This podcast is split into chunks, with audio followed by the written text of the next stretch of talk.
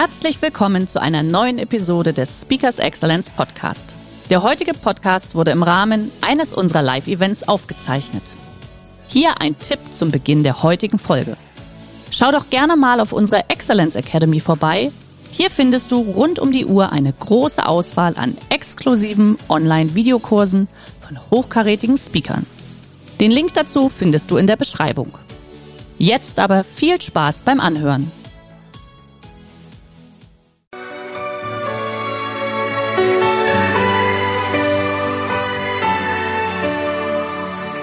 Vielen Dank. Ich spreche über mentale Stärke. Ich spreche über Mut und Anspruch. Ich spreche über Lösungsorientierung, über Resilienz mit einem kleinen Überraschungsgast, den ihr aber heute schon mal gesehen habt, und Motivation. Und ganz am Ende über das Thema Dankbarkeit. Das ist mein Joker im mentalen Coaching. Und alles gehört zusammen und alles führt am Ende dazu, dass wir mental stark sein können. Lasst uns mal starten mit dem Thema mentale Stärke an sich. Und wenn ich frage, also mentale Stärke, wenn wir das auf ein Wort reduzieren würden, auf ein einziges Wort, welches Wort wäre das? Und das dauert oft, bis die Frage richtig beantwortet wird. Deswegen kürze ich es ab. Ihr kommt aber gleich ins Boot. Wenn wir mentale Stärke auf ein einziges Wort reduzieren, ist es vor allem Selbstwirksamkeit. Und Selbstwirksamkeit wiederum bedeutet, dass ich in der Lage bin, aus mir herauszuwirken und meine Potenziale zu leben, unabhängig von dem, was an Bewertungen im Außen stattfindet und unabhängig von dem, was ich mir selbst an möglicherweise negativen Bewertungen zwischen die Beine schmeiße. Wir sind unheimlich gut darin, uns ungünstig zu bewerten. Und wir lassen so viele Chancen bei der Bewertung aus.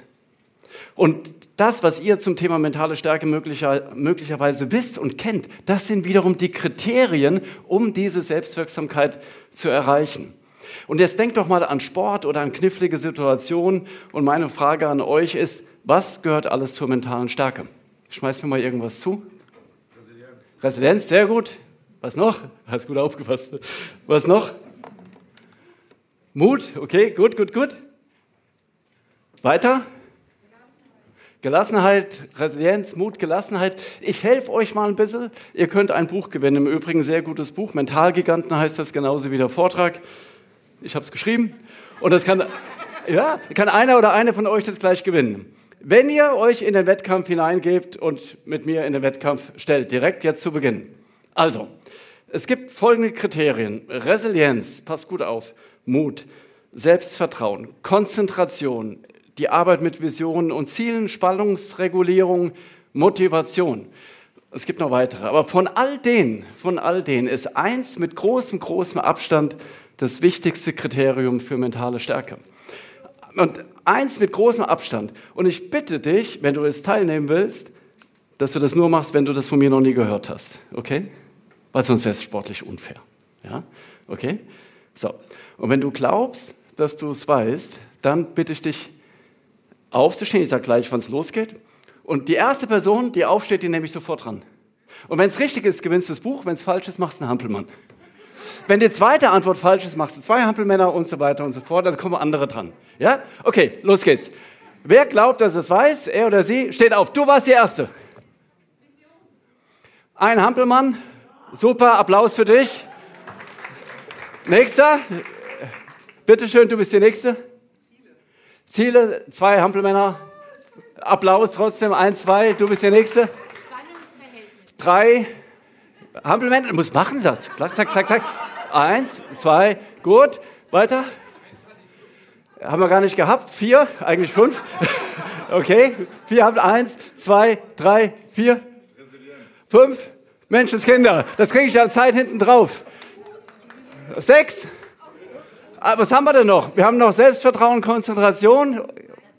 Wer möchte? Sieben, darf ich warte. Aufstehen. Richtig. Okay, Selbstvertrauen, gib's mal durch. Du hast das Buch gewonnen. Menschenskinder. Wenn, also wenn Selbstvertrauen so wichtig ist, dann frage ich mich wiederum, warum wird es denn so wenig trainiert? Im Sport trainieren wir es permanent. Wie kann man Selbstvertrauen trainieren? Oder wodurch erlangt man Selbstvertrauen?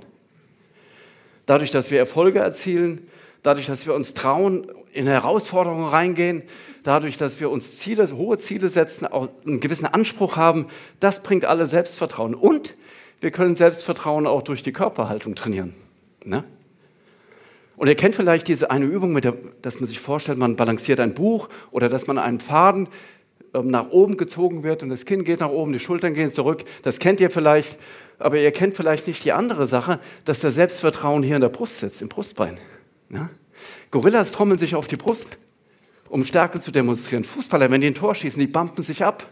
Ja? Hier ist das Selbstvertrauen. Und das möchte ich mit euch jetzt für 20 bis 30 Sekunden üben. Steht bitte mal auf. Eine gute Körperhaltung, du kannst oft an der Körperhaltung erkennen, wer das Match gewinnt oder verliert oder den Kampf gewinnt oder verliert.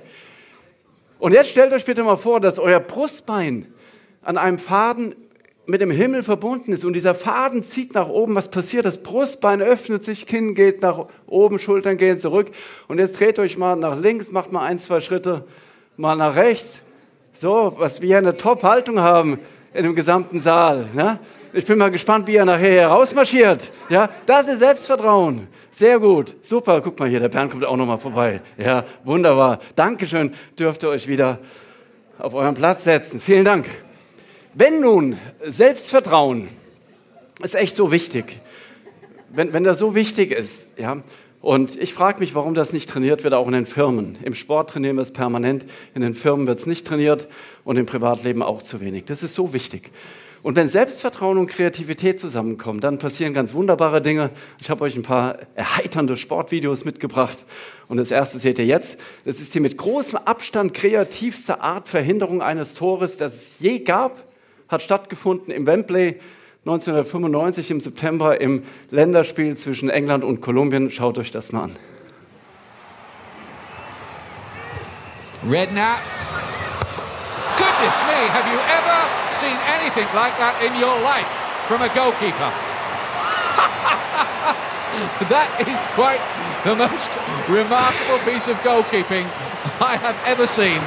Extraordinary piece of work by Egita. Da brauchst du Selbstvertrauen, brauchst du aber auch einen Knall. Aber er hat es gut gemacht. Zweites Thema, Mut und Anspruch. Es geht um zwei Personen, um Gary Kasparov und um Richard Branson. Wer ist Gary Kasparov? Schachweltmeister, sehr gut, 15 Jahre Schach, Schachweltmeister von 1985 bis 2000, gilt bis heute als einer der allerbesten Schachspieler aller Zeiten. Und der hat einen unwahrscheinlich hohen Anspruch an seine eigene Leistung immer gehabt. Und der wurde mal gefragt, sagen Sie mal, Herr Kasparov, wie gehen Sie eigentlich mit den Partien um, die Sie gespielt haben? Und dann sagt er, die spiele ich alle nach. Und dann sagt der Interviewer, also auch die, die Sie gewonnen haben. Sagt er, ja. Warum das denn? Und dann sagt Herr Kasparov, erstens, in Erfolgszeiten machen wir die meisten Fehler. Und zweitens, was passiert denn, wenn ich die Partie gewinne, dann verliert sie jemand anderes. Und die Person, mein Gegner, der die Partie verliert, der wird dann sich hinsetzen und analysieren und versuchen herauszufinden, was er, also Kasparov, in einer früheren Phase der Partie falsch gemacht hat. Und Kasparov sagt, er kennt nicht eine einzige Partie, die er gespielt hat, die noch so brillant war, in der er nicht mindestens einen Fehler hatte. Also wäre es wichtig, diesen Fehler zuerst zu finden, dass wenn der Gegner es identifiziert, er schon wieder einen Schritt voraus ist. Erster Punkt. Zweite Story zu Kasparov. Herr Kasparov, Sie sind ja unwahrscheinlich ehrgeizig. Wollten Sie eigentlich immer gewinnen? Und dann sagt Herr Kasparov, ja, ja, ich wollte immer gewinnen, aber nicht nur das. Ja, was denn noch? Wollten Sie auch immer der Beste sein? Ja, ja, ich wollte immer der gewinnen und auch immer der Beste sein. Aber nicht nur das. Und dann sagt der Interviewer, ja, ja, was denn noch, außer immer gewinnen und der Beste sein? Was gibt's denn noch? Und dann sagte der Kasparov, ich wollte immer mit großem Abstand der Beste sein. Und das finde ich geil. Das ist so geil. Das ist so mind-opening und space, also blowing so richtig. Was, mind-blowing, space-opening, so wollte ich sagen. Was wir eine Möglichkeit haben, uns an Zielen zu setzen und Visionen zu haben und zu trauen, uns wirklich was vorzunehmen. Ja? Und wenn du nur die beste Version deiner selbst bist, das ist ja sehr oft bemüht momentan, dieser Satz, aber so ist es doch. Ja? Traut, lasst uns was, einer muss es doch machen, oder? So, und damit sind wir beim Thema Mut. Und da bin ich beim Richard Branson. Richard Branson, Gründer der Virgin-Gruppe, Virgin Galactic, Virgin Records, der hatte die Stones früher schon unter Vertrag, Mike Oldfield, die Älteren werden die noch kennen, die beiden, beiden äh, Musiker und Bands. Und äh, Virgin Galactic hat er und und und. Er hat über 400 Firmen gegründet. Und es heißt doch immer, bleib in deiner Branche. Und der Branson sagt, nee, wir machen das anders. Und dann wurde er gefragt, ja, warum? Und dann hat er gesagt, naja, ich mache immer dasselbe, aber halt in anderen Branchen. Ja, was machen Sie denn? Also mutig sind sie, das ist klar. Aber wie machen sie es denn? Dann sagt er, ich konzentriere mich darauf, wo beschissener Service ist und dann machen wir es besser. Ja? Und der Service ist in allen Branchen das, was uns auszeichnet. Also bin ich an sich schon in meinem Hauptfeld ständig unterwegs. Und der sagt so motivierende Sätze wie, give it a yes, give it a try, give it a go. Der ist so unheimlich positiv. Und der wurde mal gefragt, Herr Prenzen, ähm, was sind denn Ihre großen Fähigkeiten als Unternehmer? Und dann hat er gesagt, ich habe drei große Stärken als Unternehmer. Erstens, ich kann mich unwahrscheinlich auf die Stärken unserer Mitarbeitenden fokussieren. Zweitens, ich kann sehr gut delegieren. Und drittens, wir eiern nicht lange rum, wir legen los. Make it and fix it. Aber Hauptsache, es geht los. Ja, und dieses Give it a yes, wir kennen es doch alle. Wir wollen was machen, aber. Wir wollen es doch machen, aber. Und so geht es das Leben lang. Ich setze mir an Silvester, ich mache mir keine Vorsätze, fürs nächste Jahr hältst du eh nicht ein. Ich stelle das komplette neue Jahr unter ein Motto, immer. Und so habe ich vor ein paar Jahren mir das Motto, inspiriert durch Branson, selbst gestellt. Wenn ich nicht weiß, ob ja oder nein, dann sage ich ja. Ja? Das heißt nicht, dass ich nicht auch Nein sagen kann, aber für diese Situation eigentlich will ich aber. Ja? An sich hast du dich doch entschieden, du willst doch so. Und dann holst du dir die Gegenargumente selbst ins Haus. Und das habe ich einem Kumpel erzählt. Und ich bin Hockeyspieler, aber ich spiele auch Tennis, so als Ausgleichssport. Ja, dem habe ich das erzählt. Und drei Wochen später fragt er mich und ruft mich an. Du Michael, ähm, hast du Bock mit mir heute Abend um 8 Uhr Tennis zu spielen? Der Platz ist bei dir die um die Nähe, in der Nähe, kein großer Aufwand für dich. Ich hole dich ab, komm, wir gehen Tennis spielen. Und dann habe ich gesagt, ah, ich würde so gerne, aber ich habe noch einen Vortrag, ich habe noch ein Seminar und dies und das. Ich würde ja gerne. Dann sagt er, alles klar, ich hole dich um halb acht ab. Sag ich, warum das denn? Ja, du hast mir doch erzählt, wenn du nicht weißt, ob ja oder nein, dann ja.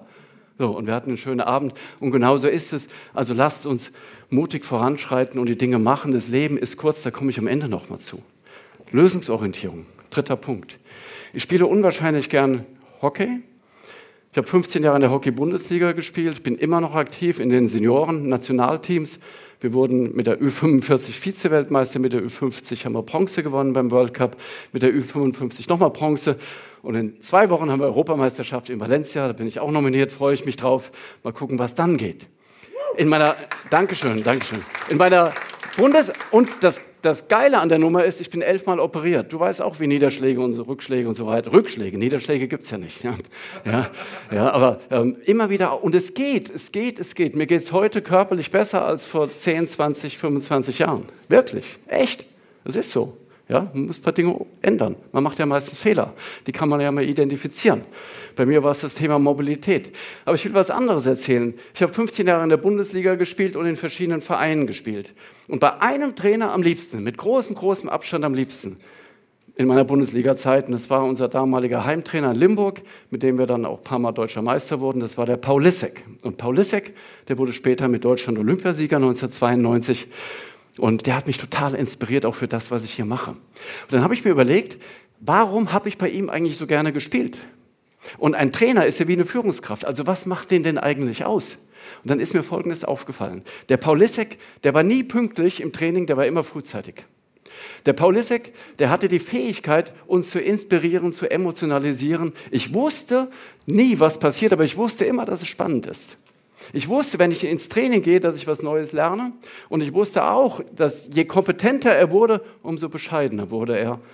Und das fand ich total, ja, einfach wirklich sehr bewegend auch, muss ich sagen, ja, dass ein Mensch diese Art für sich hatte. Und er hat es immer wieder geschafft, Lösungen zu kreieren, sodass wir gegen Mannschaften gewonnen haben, die nach unserer normalen Tagesform eigentlich besser gewesen wären als wir. Und dann waren wir aber irgendwann die beste Mannschaft in Deutschland und dann hat sich irgendwann wieder geändert. Aber von dem habe ich viel gelernt. So, vierter Punkt, Resilienz. Resilienz, Widerstandsfähigkeit. Widerstandsfähigkeit, man könnte auch sagen Widerstandsfähigkeit durch, Elast durch Elastizität. Ähm, ich möchte euch hierzu eine Geschichte erzählen. Und zwar vom ehemaligen oder fast wieder Weltranglisten-Erster, momentan geht es so hin und her mit Alca, äh, Alcaraz, Novak Djokovic. Novak Djokovic, erfolgreichster Tennisspieler aller Zeiten, 23 Grand Slam Turniere gewonnen, hatte bis ins Jahr 2015 alle großen Turniere der Welt gewonnen, eins jedoch noch nicht. Welches war das? Sehr gut, Paris, weil da immer der Nadal gewinnt. Und er hat zweimal im Finale war er drin und hat zweimal verloren. Und jetzt hat er es geschafft, im Jahr 2015 tatsächlich den Nadal im Viertelfinale zu schlagen und steht auch im Finale und spielt gegen Wawrinka aus der Schweiz. Er ist haushoher Favorit. Und wie geht's aus? Er verliert schon wieder. Und wenige Wochen später ist das große Turnier in Wimbledon und er schafft es auch bis ins Finale. Und er spielt gegen Roger Federer. Und Federer spielt super. Und wie geht's aus? Djokovic gewinnt, obwohl Federer super spielt. Und dann kommt danach ein englischer Journalist auf ihn zu und er sagt, sagen Sie mal, Herr Djokovic, als Sie in Paris gegen den Wafrika zum dritten Mal das Finale verloren haben, hat Ihnen das nicht wehgetan? Und da sagt Herr Djokovic, das hat mir nicht nur wehgetan, das hat mir das Herz rausgerissen. Und da sagt der Journalist, ja, aber um Himmels Willen, wie haben Sie es denn geschafft, dass Sie nur wenige Wochen später hier in Wimbledon schon wieder so aufgeräumt sind, dass Sie gegen den Federer gewinnen und Wimbledon-Sieger werden? Und dann sagt der Djokovic, wissen Sie, wenn es eine Sache gibt, die ich im Sport gelernt habe, dann ist es die, wenn du scheiterst, wenn du verlierst, musst du die Dinge hinter dir lassen. Dann sage ich, stimmt und haben wir auch schon mal gehört.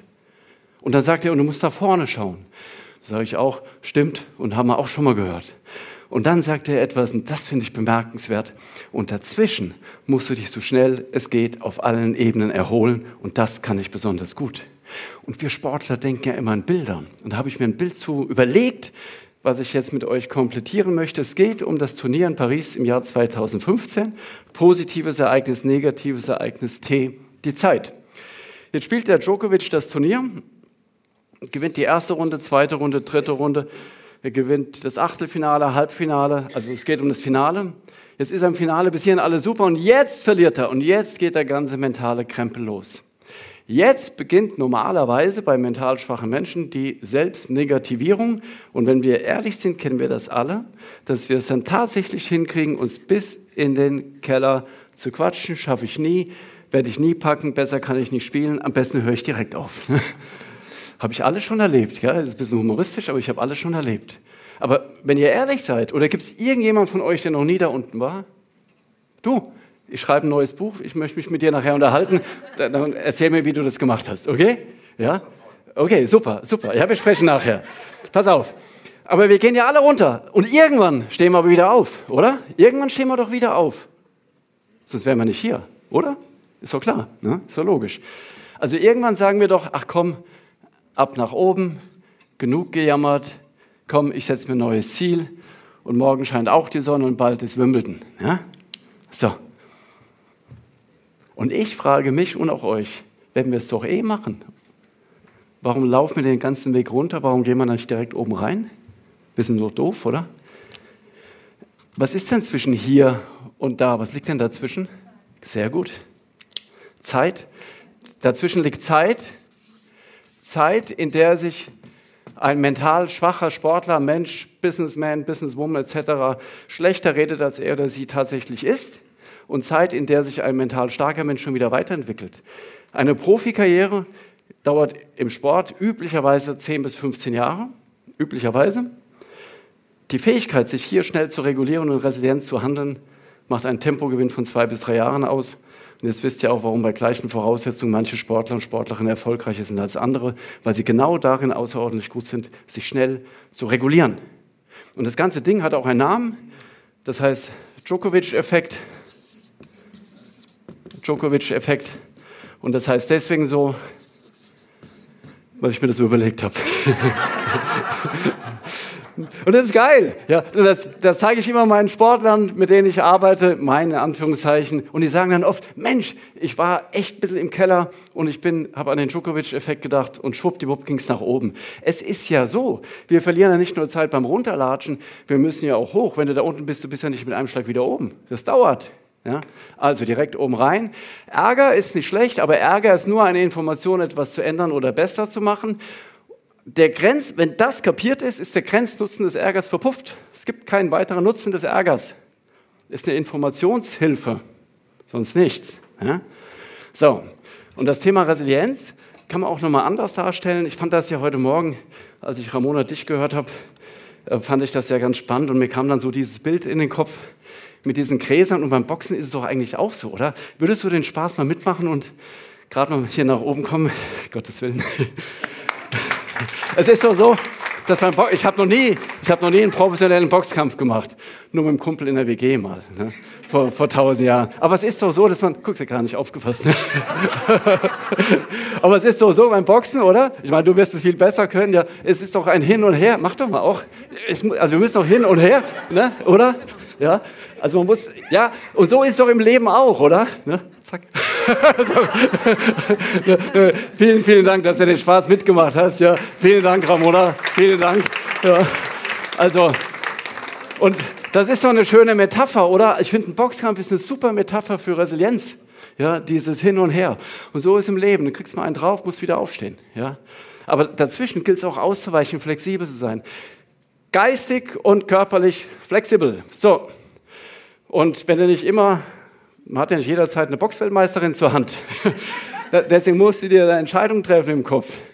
Oder dir die sieben Säulen der Resilienz merken. Und da sind Optimismus, ich habe irgendwas im Mund, zweitens Akzeptanz. Das ist irgendwie, ja, also wenn Djokovic äh, Paris verloren hat, das Beste ist, er akzeptiert sofort. Drittens Lösungsorientierung. Klickt nicht. Nochmal. Jetzt geht's. Lösungsorientierung, dass es irgendwie weitergeht. Viertens raus aus der Opferrolle. Das kennen wir schon seit Bert Hellinger aus den 70ern. Leiden ist leichter als lösen, ist halt einfacher. Fünftens Verantwortung übernehmen. Wenn du die Verantwortung für dich nicht übernimmst, wer soll es denn bitte schön tun? Sechstens Netzwerke aufbauen, also sich helfen lassen. War ich vorher nicht so gut drin, heute mache ich super gerne. Und siebtens die Zukunft planen und nach vorne schreiten. Und das sind die sieben Säulen, der Resilienz und viele arbeiten die auch immer wieder mal ab. Und ganz ehrlich, ich brauche es ja ein bis zweimal im Jahr, dass ich das auch bei schwierigen Situationen auf die Art löse. Und apropos Federer, der ist ja auch sehr resilient, den habe ich letzte Woche getroffen beim Tennisturnier in Halle. Das Bild ist ein, eine Woche alt, ein super feiner Typ, super feiner Typ und echt auch sehr, sehr resilient immer gewesen. Lasst uns, und ist es heute noch, zum nächsten Punkt kommen, Motivation. Motivation. Ähm, beim Thema Motivation geht es vor allem darum, dass wir die Menschen nicht demotivieren. Es ist nicht die Aufgabe von Führungskräften und nicht die Aufgabe von Trainern, die Schützlinge und Mitarbeitenden zu motivieren. Wenn du da keinen Bock drauf hast, dann mach was anderes, sowohl im Sport als auch im Business. Aber es ist die Aufgabe von Führungskräften und von Trainern, die Sportler und die Mitarbeitenden nicht zu demotivieren. Und die größten Fehler in Bezug auf Motivation finden durch Demotivation statt. Ja? Und dann gibt es auch noch sowas wie Zusatzmotivation. Und da habe ich auch was Schönes gefunden.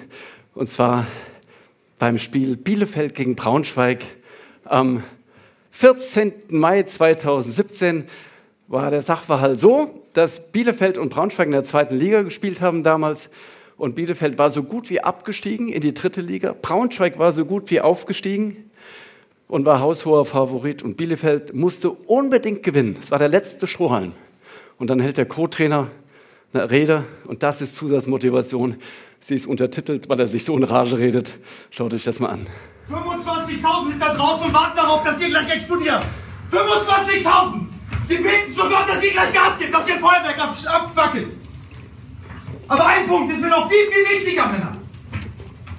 Wenn ihr nach Hause geht, könnt ihr den ganzen Müll bei euren Frauen, bei euren Kindern, bei euren Freundinnen abladen. Alles, alles, was hier passiert, könnt ihr zu Hause abladen. Und die sind immer für euch da. Immer, immer, jeden Tag sind die zu Hause. Und heute sitzt ihr auf der Tribüne und beten genauso zu Gott wie die anderen auch, dass ihr heute ein Feuerwerk abpacken. Und deswegen ist Katrin drin und nimmt das im Video auf. Weil sie das jetzt gleich vor dem Spiel euren Frauen schickt. Und ihr müsst mir jetzt ein Versprechen hier leisten, ableisten, dass ihr für eure Familie alles gebt, alles gebt, in den 90 Minuten, für eure Familie, für eure Kinder, werdet ihr jetzt da draußen ankern, von Anfang bis zum Ende. Und wir werden das Spiel gewinnen. Versprecht ihr mir das? Ja! Sau geil. Der absolute Oberhammer. Der absolute Oberhammer. Und wie geht's aus? Bielefeld gewinnt 6 zu 0. 6 zu 0. Gibt's doch gar nicht. Doch, gibt's. Sowas gibt's. und bleibt in der zweiten Liga drin. Damals, Bielefeld, Braunschweig steigt nicht auf. Kurz darauf, das war so ein richtiger Tipping Point, kurz darauf steigt Braunschweig in die dritte Liga ab und, Braun und Bielefeld in die erste Liga auf. Mittlerweile haben die Zeiten sich wieder geändert. Braunschweig ist in der zweiten Liga, Bielefeld in der dritten Liga. So. Und ich schreite weiter zum Thema Dankbarkeit und das ist mein letzter Punkt. Und wenn ich über Dankbarkeit spreche, dann beruhigt sich das System. Und wenn ich mit meinen Sportlern beim Thema Dankbarkeit arbeite, dann ist es auch so, dass ja, die Nerven sich einfach beruhigen und alles wird viel, viel ruhiger. Und ich möchte euch eine Geschichte erzählen von meiner Tochter und von mir. Meine Frau und ich, wir haben zwei Töchter. Und als die jüngere, Mathilda heißt sie, sieben Jahre alt war, das ist mittlerweile 14, 15 Jahre her, kam mir aus irgendeinem Grund auf die letzte totale Sonnenfinsternis zu sprechen, die es im Jahr 99 in Deutschland gab. Sie war noch nicht geboren, ihre Schwester schon. Und dann hatte sie gesagt, Papa, was ist das denn? Also das, unsere Begegnung liegt jetzt ähm, ja, ähm, ja, 13, 14 Jahre zurück. Dafür, für dieses Gespräch, 14, 15 Jahre was ist das denn? Und dann habe ich gesagt, naja, weißt du, mein Schatz, das ist, wenn sich tagsüber der Mond zwischen die Sonne und die Erde schiebt, dann wird es tagsüber dunkel. Und das ist ganz toll. Und dann hat sie gesagt, oh, Papa, ich möchte mir dir auch mal so eine gucken. Wann kommt die nächste denn in Deutschland? Dann habe ich gegoogelt. Dann bin ich kurz erstaunt. Dann sagt sie, was ist denn? Und dann habe ich gesagt, ja, weißt du, mein Schatz, ich habe gerade gesehen, die nächste kommt am 3. September 2081. Und dann sagte sie dann mit ihrer damaligen kindlichen Einfachheit, ja, dann schau mal die doch an. Und dann habe ich gesagt, ja, weißt du, das ist nicht so ganz einfach. Ähm, ich wäre dann 116. Ich bin 1965 geboren, dann wäre ich 116. Und dann sagte sie, und? Dann sage ich, naja, Menschen werden normalerweise nicht so alt. Und dann sagte sie, dann schau doch bitte mal nach, wie alt ist der älteste Mensch geworden, der je gelebt hat. Dann habe ich gegoogelt. Eine Französin, 122. Ja, Papa, dann geht's doch. Ja. Ja, Moment, Moment, Frauen werden ja älter als Männer. Dann hat sie gesagt, dann schau mal nach, wie alt ist der älteste Mann geworden. Habe ich auch nachgeschaut. Ein Japaner, 117. Wenn der das kann, dann kannst du das auch. Dann streng dich halt mal an. Das war ihre Antwort. Ein Tag vorher kam ein Kölner Manager zu uns in die Akademie, ein super netter Typ. Und er reißt die Tür auf und kommt dann rein und sagt, Michael, wir müssen die Welt retten. Und ich habe mir was überlegt, ich will 100 werden. Machst du mit? Das fand ich so cool.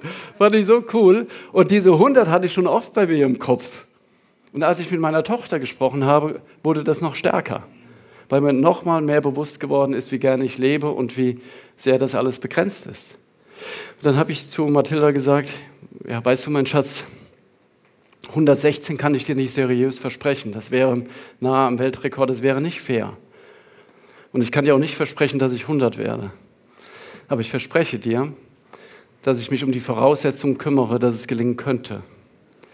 Das heißt, dass ich auf meine Gesundheit achte, dass ich viel Freude habe, dass ich viel lache, dass ich etwas mache, was mir Spaß macht, dass ich mich mit Menschen umgebe, die mir das Herz erwärmen und die mir auch gut tun und dass ich gute Dinge in die Welt trage.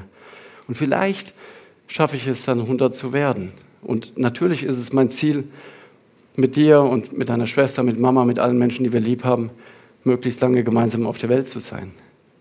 Vielleicht schaffe ich es. Und wenn ich 100 schaffe, dann besprechen wir uns bitte nochmal neu. Und wenn ich es nicht schaffe, dann weißt du und ich, dass es Dinge gibt, die wir zu akzeptieren haben. Und dann ist das Szenenapplaus oder Schlussapplaus. Vielen Dank. Ich bin jetzt trotzdem fertig. Und das hat sie in dem Moment beruhigt. Das hat sie beruhigt. Und wisst ihr, das Leben ist eine Strecke zwischen Geburt und Tod. Das hat Reinhold Messner mal gesagt. Und diese Strecke, die gilt es so gut es geht zu nutzen. Ich bin 1965 geboren.